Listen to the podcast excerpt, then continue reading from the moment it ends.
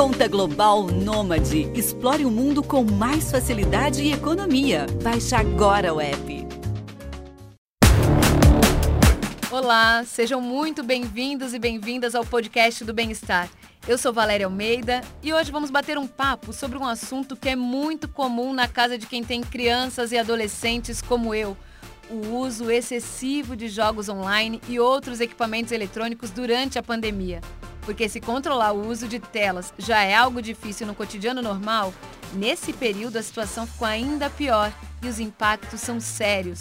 Uma pesquisa canadense apontou que o percentual de jovens com ansiedade saltou de 11,6% antes da pandemia para 25,2% atualmente. Isso significa um aumento superior a 100%. A China, para tentar controlar a situação, restringiu o uso de jogos online a 3 horas por semana.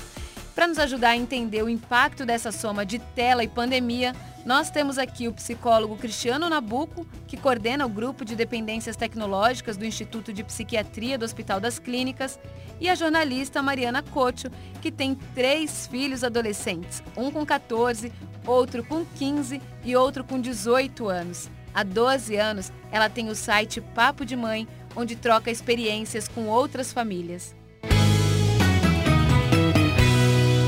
Olá, doutor Nabuco. Olá, Mariana. Olá.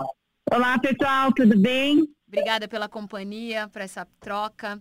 Mariana, eu queria começar falando com você que tem três adolescentes. Como é que é controlar ou tentar controlar o uso de telas na sua casa? É, Valéria, bem o que você falou, não dá para ter muita regra. A gente até tenta, mas também com três filhos, o que funciona para um não funciona para outro. Até porque com, eu tenho um menino e são duas meninas. E pelo menos aqui em casa, o menino, por exemplo, ele é mais do joguinho. Ele gosta de ficar jogando com os amigos.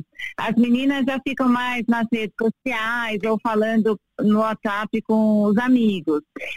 Então, é, e na pandemia é, mudou tudo, porque eles ficaram mais ainda nas telas por causa das aulas é, do ensino remoto para conviver com os amigos também, então a gente teve que liderar e deixar, porque afinal essa convivência era importante, já que eles não podiam ter o um encontro presencial com os amigos. Então, quando eu via que meu filho estava jogando, mas estava ali conversando com os amigos, estava tendo essa troca, eu achava importante deixar ele um pouco mais para ter essa convivência o que eu acho fundamental é ficar atento ao conteúdo. O que, que esses adolescentes estão fazendo ali? Que tipo de jogo? Se o jogo é adequado para a idade? Porque não é qualquer jogo que um adolescente de 14 anos pode jogar é, se ele está jogando com os amigos ou com desconhecidos, porque a gente sabe que tem riscos também. Então, normalmente eu peço para deixar a porta aberta, de vez em quando eu passo para ver com quem está jogando, o que está jogando. E, e ficar atenta se está passando um pouco do tempo, ó, tá muito tempo ali no quarto, vamos sair um pouco do quarto para não ficar só dentro do quarto o dia inteiro. E com as meninas também, tentar controlar isso é, vamos descer, vamos sair um pouco. E a minha filha mais velha acabou desenvolvendo ansiedade e também é, aumentou o grau de miopia na, na pandemia, que isso aconteceu muito por causa do excesso de telas. Ela acabou percebendo que quando ficava muito no celular antes de dormir, o sono dela ficava prejudicado. Então, é, eu converso muito com os meus filhos para eles terem também é, a responsabilidade e perceberem as consequências, porque eles já estão maiores. Quando são pequenos, a responsabilidade é totalmente dos pais, de impor o limite, de impor, é, de tirar as telas e, e falar para a criança brincar. Mas quando eles são mais velhos, acho que a gente precisa começar a para eles as consequências. De falar, olha, se você ficar muito tempo no celular e deixar de estudar, você vai mal na prova. E eles vão ver isso.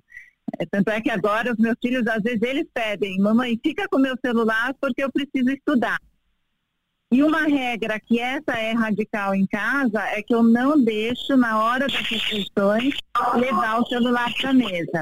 Então, na hora do café da manhã, almoço e jantar, ninguém leva o celular para a mesa. Daí essa regra vale para os adultos também. Porque a gente tem que dar exemplo e às vezes eu também levo bronca se eu, tô, se eu fico muito tempo no celular e eles querem conversar tal. Então, uhum. essa é, uma, é, um papo que rende, viu, Val? Esse é um papo que rende. E rende, e rende. Agora, doutor, a, a Mariana falou sobre esse controle e das próprias crianças e os adolescentes, né? Na minha casa, por exemplo, a, o meu adolescente, que tem 15 anos, ele não tem nenhum controle. Ou a gente fala agora chega, ou por ele faz uma maratona, passa horas, a madrugada dentro, mesmo tendo aula no dia seguinte. Queria que o senhor falasse um pouquinho da sua experiência, né? Como é que tem sido, nesse período da pandemia, esse uso de tela e os impactos disso também? Olha, essa questão do uso de telas durante a pandemia, de fato, ele tem sido extremamente desafiador, porque durante muito tempo nós eh, seguimos aí as regras que eram sugeridas pela Sociedade eh, de Pediatria Americana e aqui a brasileira, com relação ao tempo de exposição. Então, por exemplo, antes dos dois anos, zero tempo de tela. Dos dois anos aos cinco anos, apenas uma hora, longe das refeições e longe do horário de sono. Dos cinco anos aos dez, uma hora, uma hora e meia, sempre, obviamente, é, é, guiado, observado o grande problema é que em tempos de pandemia, as telas digitais se tornaram a grande janela para o mundo. Né? Então, na medida em que nós uh, temos nossos filhos restritos, muitas vezes sofrendo pelo isolamento, a gente acaba ficando mais condescendente, vamos chamar assim. Então, a grande questão que eu gostaria de enfatizar, antes da gente começar a conversar, é o seguinte: uh, com relação aos filhos, independentemente da idade que eles estejam, a gente vai dar uh, orientações básicas a respeito de outros tipos de comportamentos de risco, como, por exemplo, uso de álcool, uso de drogas ilícitas. E, ao que tudo indica, a questão das telas, ela passa meia que desapercebida. Ela é, é uma questão que muita gente não entende que isso efetivamente poderia vir a se tornar um problema. Então, o que, que eu gostaria de enfatizar, né? Quando, quando vocês falam assim, gente, a gente tem que ficar lembrando os filhos, é, tem que ficar lembrando os filhos. Essa é a nossa obrigação enquanto cuidadores. Por quê? A resposta disso está, na verdade, na biologia. O cérebro ele vai se desenvolvendo ao longo do tempo, ao longo da idade, e ele só atinge o que nós vamos chamar de maturação cerebral, ou seja, a finalização, depois dos 25 anos. O que isso quer dizer? Isso sugere, então, para a gente que uma das últimas áreas a serem finalizadas é essa região da testa, né? Que é o córtex pré-frontal, é a região mais recente no desenvolvimento, e ela, na verdade, ela tem duas funções importantes dentre outras. A primeira é ser a sede do pensamento lógico, é aí que a gente vai funcionar, vai operar quando estamos conversando com alguém, e ela cumpre uma função extremamente importante também, que é o que a gente vai chamar de controle dos impulsos. O que é o controle dos impulsos? Imagine, por exemplo, que a gente está aqui conversando e vai haver, dentro de pouco tempo aqui, um lançamento de um livro. Então, de repente, um garçom passa com uma bandeja servindo aqui uh, taças de prosecco e um outro passa, passa servindo caipirinhas. Você vai parar e pensar, pera um pouquinho, eu não posso misturar fermentado com destilado, eu estou numa situação social, eu não posso beber muito, tenho que me controlar, afinal de contas, todo esse raciocínio e esse freio comportamental, gostaria de enfatizar essa expressão, ele funciona bem somente a partir dos 25 anos. Bom, isso tem a ver com o que nós estamos discutindo tudo, né? Eh, eh, na verdade, antes dos 25, você pode explicar quantas vezes você quiser para o seu filho ou para sua filha. Ele até pode compreender, mas ele não terá força biológica para inibir comportamentos que não sejam saudáveis. Então, aí entram os pais exatamente sugerindo e organizando esse cotidiano. Olha, agora é hora de você utilizar, agora não. E na medida em que, aí é um outro desafio, os pais, né, gente, os pais também se tornam um outro modelo a ser seguido, fica mais fácil para os filhos seguirem. O que a gente percebe é que muitas vezes os pais ditam regras que eles, na verdade, não instituem na sua própria vida. criando então, gente, uma série de dificuldades para que essas crianças e adolescentes consigam efetivamente ter uma utilização que seja saudável. Então, concluindo, a gente fala sobre tudo, sobre álcool, drogas, sobre, mas a gente não fala a respeito do uso das telas. O uso das telas hoje, ele já é considerado como uma nova patologia de saúde mental mundial. Ou nós começamos, de fato, a entrar nesse circuito e fazer alguma coisa, ou o preço, o pedágio que nós vamos passar, pagar a médio e longo prazo, ele vai ser muito grande. Doutor, o senhor traz aí uma analogia né, com drogas que a gente sabe que geram essas dependências, então faz essa comparação com a tecnologia, com as telas. Eu queria que o senhor explicasse para a gente é, quais são os impactos, o que, que, que é, o que é essa dependência de tecnologia e qual o impacto disso no organismo? Olha, os impactos, na verdade, são devastadores. Né? a grande preocupação que nós temos quando nós estamos na frente de uma unidade que atende pacientes numa rede pública, num hospital, escola, são jovens, inclusive adolescentes, jovens adultos, que começam a gastar muito tempo em frente às telas e eles começam a colher aí eh, resultados bastante adversos. Vamos lá.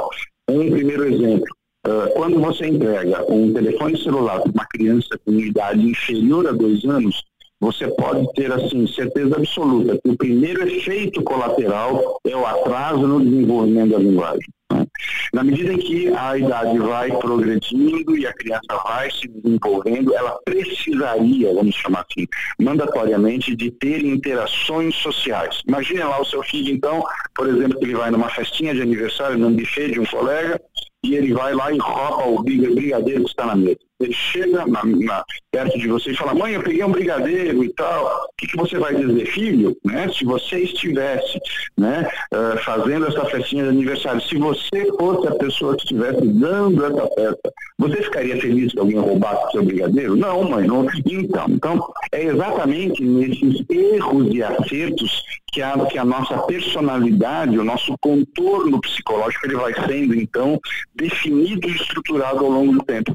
Na medida em que eu deixo uma criança o tempo todo, ou parte importante do dia a dia, interagindo com um computador, com uma inteligência artificial, eu perco a capacidade de treinar habilidades sociais. Resumo da história, o que, que acontece? Quando a gente atende esses jovens lá com 20 anos, com 25, eles estão completamente desprovidos de habilidades interpessoais. Cristiano, o que quer dizer isso? Bom, dar um exemplo para vocês um jovem que eu atendo, por exemplo, que ele gastava mais de oito horas por dia em frente às telas, antes da pandemia, hoje ele entra numa faculdade. Né? E a hora que ele tem que descer do carro, porque a mãe o leva, ah, ele fala assim, olha, eu não vou descer porque eu não sei o que falar com as pessoas. Eu não sei como interagir com as pessoas. Então, nós, né, enquanto adultos, nós temos que estar atentos de que a, a infância e a adolescência são períodos cruciais no desenvolvimento daquilo que nós vamos nos tornar na vida adulta. E na medida em que eu passo essa responsabilidade para um jogo, para um videogame, para uma rede social, obviamente que eu vou ter efeitos colaterais muito negativos. Então, gostaria de concluir minha resposta dizendo o seguinte: as plataformas digitais são comparáveis em muitas situações ao uso abusivo de drogas e substâncias ilícitas. Então, não dá para a gente entender que as telas digitais hoje se tornaram a nova babá eletrônica do momento. Tá certo, a mãe muitas vezes cumpre dupla jornada, o pai chega cansado, não tem problema. A gente entende que é legítimo isso e a gente pode lançar mão do recurso. A grande questão que a gente sempre enfatiza é bom senso. A partir do momento que as telas começaram a ocupar um espaço importante aonde esse tempo deveria ser destinado à interação com as pessoas e você prioriza as telas, aí a gente começa, de fato, criar um problema para ser resolvido lá na frente. Problema grave, viu, gente? É, e aí falando desses é. problemas, Mariana, você falou que a sua filha é, desenvolveu aí ansiedade ao longo desse período da pandemia e você entendeu que tinha a ver com o excesso de tela. Conta pra gente que sintomas você percebeu, quais eram os sinais aí que te despertaram esse alerta? Ela mesma acabou percebendo, é, alguns a gente via, porque ela passou a ficar tremendo muito a perna, então ela ficava parada e ficava sintomas físicos mesmo, ela desenvolveu tremendo a perna é, ou sempre mexendo em alguma coisa com a mão, sempre é, dava para ver aquela coisa de ansiedade mesmo, ou mexendo no garfo na hora de comer. E, e ela trouxe para gente que ela não conseguia dormir com insônia. Imagina, aos oito anos com, com insônia. Então, aí a gente buscou ajuda né, de um psiquiatra que falou que quando começa a ter esses é, sintomas físicos mesmo, daí precisa de uma ajuda para tratar isso, porque começa a prejudicar o seu sono, você vai ter consequências nos estudos, então precisa ter essa interferência. Os pais acho que precisam ficar atentos para não prejudicar ainda mais a criança e o adolescente. E enquanto o Cristiano falava, eu fui lembrando de coisas que, que eu fico atenta e às vezes eu sou eu falo que eu sou uma mãe maldosa. Por exemplo, é, essa coisa da criança também não desenvolver a espera, né, ou não fazer nada, ou até a coisa da paciência e de ficar irritada. Quando eu era criança e a gente ia viajar no carro, eu ficava o tempo todo, mãe, falta muito, mãe, já está chegando, ia olhando a paisagem, ia olhando para fora. E às vezes eu, os meus filhos entram no carro, ficam no celular, nem olham para fora, não sabem nem o caminho, nem o que tem na estrada. E às vezes eu, eu pego o celular dele e falo, ó, vocês não vão ficar olhando a vida da tela, vocês vão ficar olhando a janela. Dessa vez vocês vão olhar a janela, vocês vão reclamar que está demorando para chegar, que não tem nada para fazer, mas vão ficar sem nada para fazer. Ou chega no dentista, que sempre atrasa no dentista, é, porque usam um aparelho e tal, e recolhe os celulares e falam, e falam, hoje vocês vão pegar a revistinha, que quando eu era pequena também ficava lendo as revistinhas de sempre, e vão ler revistinha, vão ficar conversando e vão ficar esperando sem ficar olhando o celular. Porque senão não, precisa estar sempre entretendo, o tempo inteiro entretendo. Fui levar meu filho para vacinar outro dia e avisaram, a fila está uma hora e meia para vacinar e acabou o celular, a bateria do celular dele, ele não tinha carregador. Aí eu falei para ele, bem feito, agora você vai ter que ficar conversando comigo até chegar a hora da sua vacina. E a gente acabou tendo uma conversa super legal, inclusive sobre questões de bebida, de namoro na adolescência, sobre a escola. E foi ótimo, porque se o celular dele tivesse carregado, ele ia ficar no celular, eu ia acabar ficando no meu e a gente não teria tido a conversa muito legal que a gente teve.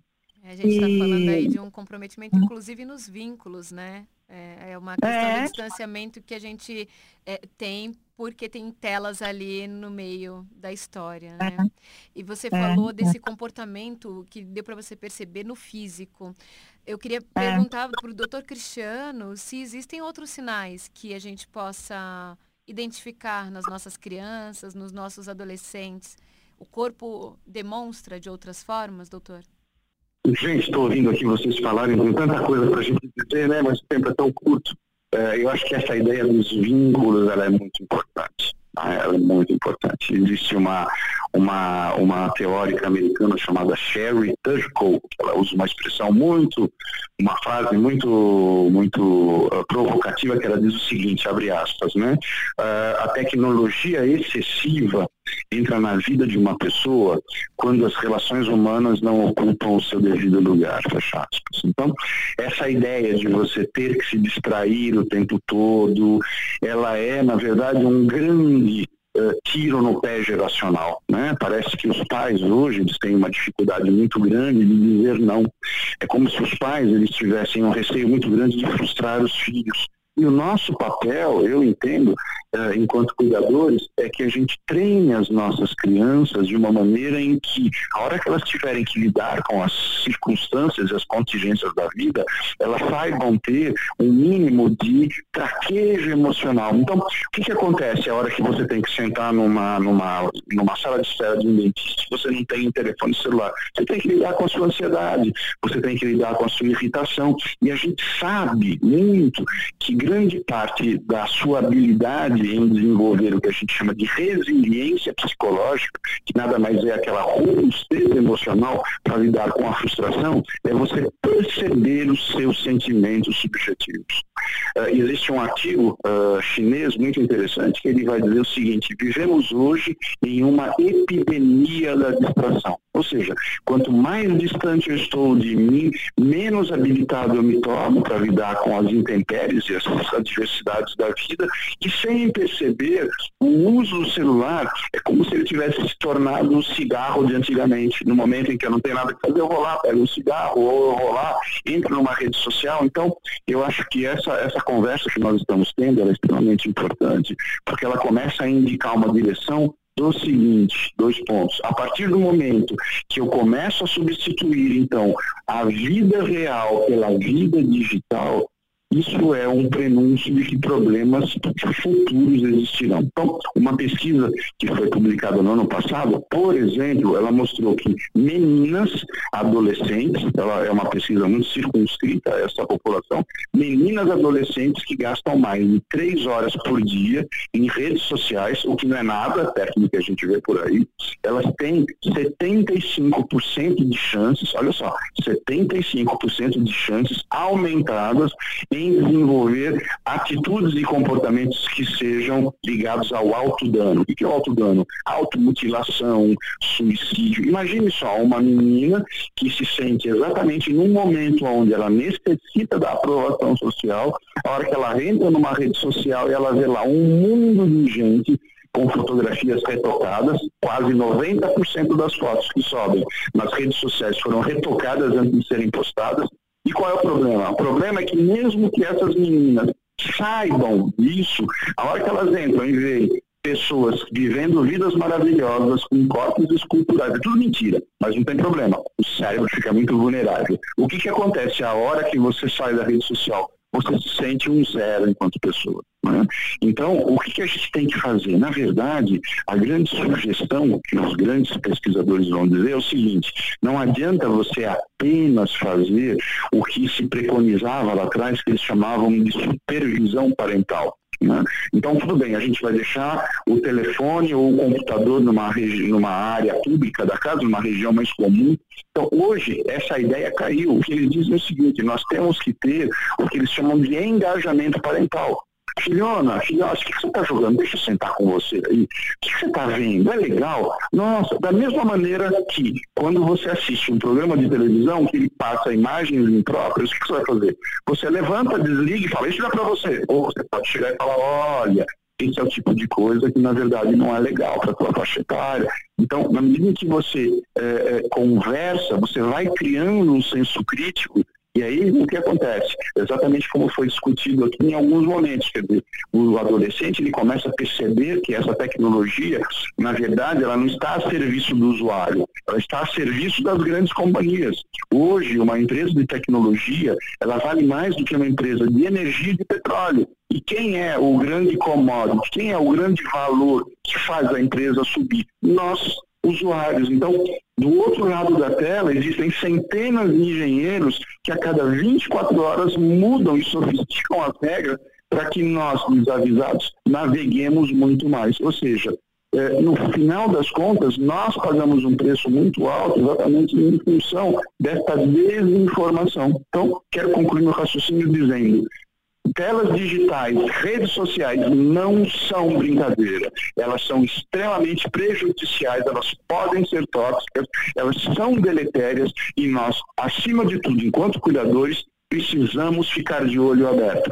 Dentro de tantos desafios que a gente tem, porque tudo que foi dito, a gente sente o um impacto na vida de um adulto. A gente percebe o quanto a gente se deixa levar numa rede social, o quanto a gente compara a nossa vida com a do outro, o corpo do outro, o dinheiro do outro. E isso é uma coisa que pega no adulto, né? Quando a gente fala de criança e de adolescente, então eu não consigo nem mensurar. Agora, aqui a gente tem uma mãe, Mariana, três adolescentes. Você falou aí esse tempo todo de uma conexão com os amigos e com a escola por telas. Estou nem colocando aqui o tempo de jogo, de distração. Agora seus filhos voltaram para as aulas presenciais, né? Como é que tem sido essa adaptação? O que, que você tem percebido aí? Ah, que as aulas presenciais fizeram muita falta para eles, é, principalmente para a mais velha, porque é, varia muito de acordo com a personalidade de cada um. E a mais velha é muito comunicativa, ela sentiu muita falta dessa convivência com os amigos, então está sendo um resgate para ela. É, ela precisa dessa convivência, essa troca com os professores ainda tem um pouco de aula híbrida, não está totalmente, é, não voltou totalmente, mas como a escola é fundamental na vida deles para o aprendizado pedagógico e emocional. A escola é, é tudo. Isso que o Cristiano falou também, você junto, você vai trocando, conversando, pontuando é, para eles criarem uma consciência crítica, é, isso foi bom. É, fiquei pensando aqui também essa coisa do, do, cigarro e do vício. É uma loucura como o celular se tornou uma extensão do corpo, porque às vezes o celular está até descarregado, mas está na mão.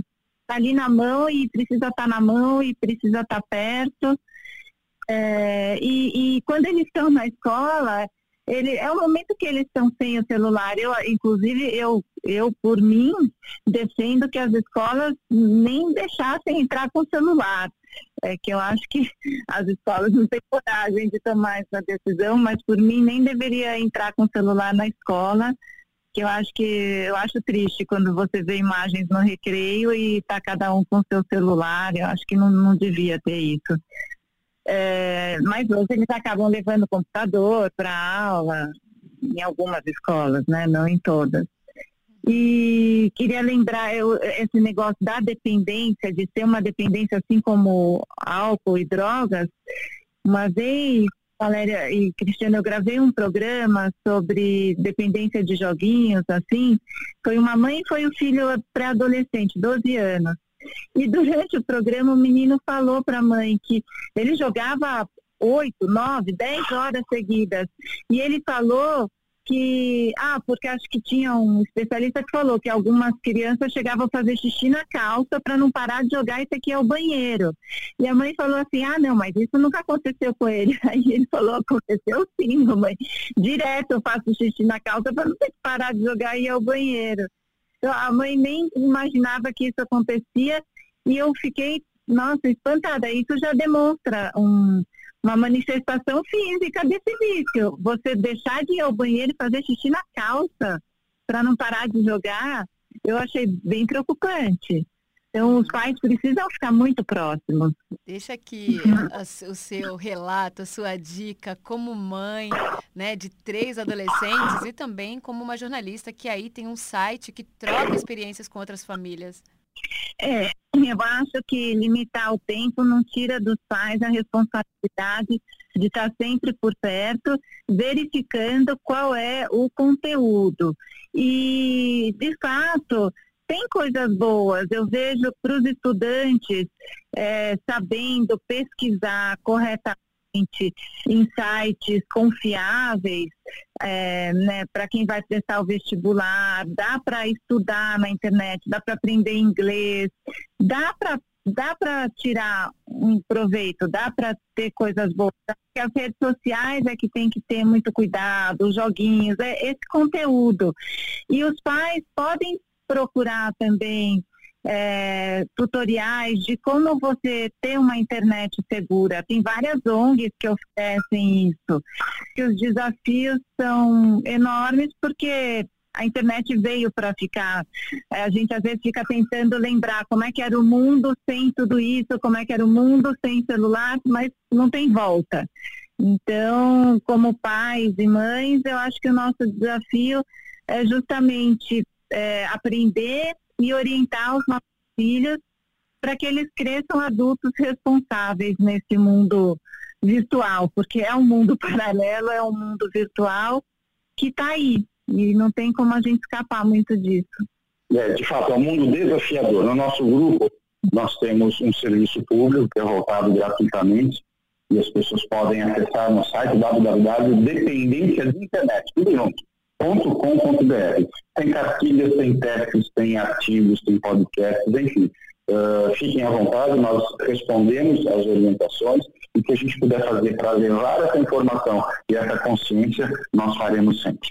Muito obrigado. Viu? É, nas redes sociais do Papo de Mãe também tem bastante conteúdo para ajudar as famílias. Também agradeço aqui a oportunidade.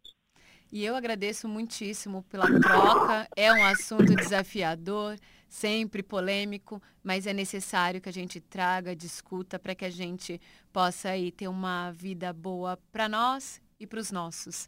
Muito obrigada e até a próxima. Obrigado, gente. Um abraço. Até. Beijo. No podcast do Bem-Estar, toda quarta-feira tem assunto novo e esse podcast teve roteiro e apresentação minha, Valéria Almeida, produção de Adriana Soderi, gravação de Rai Júnior, direção da Karina Dorigo e edição de Carlos Augusto Nunes. Até mais!